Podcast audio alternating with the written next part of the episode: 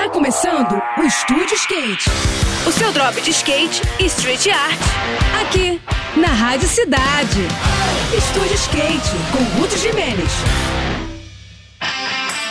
Olá pessoal, tudo bem? No último final de semana, a elite dos competidores de parque de todo o planeta se encontrou em Roma para mais uma etapa do circuito mundial da World Skate, que classifica para os Jogos Olímpicos de Paris de 2024. Os resultados finais foram muito bons para alguns dos brasileiros que participaram das disputas e somaram pontos importantes no ranking da entidade. No masculino, o paranaense Luigi Cini confirmou a sua ótima fase e terminou com o vice-campeonato mundial na Cidade Eterna. A conquista só foi confirmada na terceira e última volta, quando o Fera não economizou em nada e terminou dividindo o pódio com o campeão Gavin Butker e com o terceiro colocado Tate Carew, ambos norte-americanos.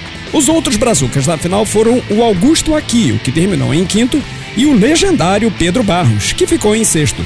No feminino, a paulista Raika Ventura foi a única brazuca na final e chegou bem perto do pódio, terminando em quarto lugar, atrás apenas das japonesas Kokona Hiraki e Nano Kusaki e da norte-americana Mina Stess. A próxima etapa do circuito será de street e vai rolar em Tóquio em meados de dezembro e irá decidir quem serão os campeões mundiais da modalidade nesse ano. No próximo episódio, eu vou falar sobre o Angra Extreme Street, que vai rolar em Angra dos Reis no início de novembro. Agora a gente segue com a programação, tá bom?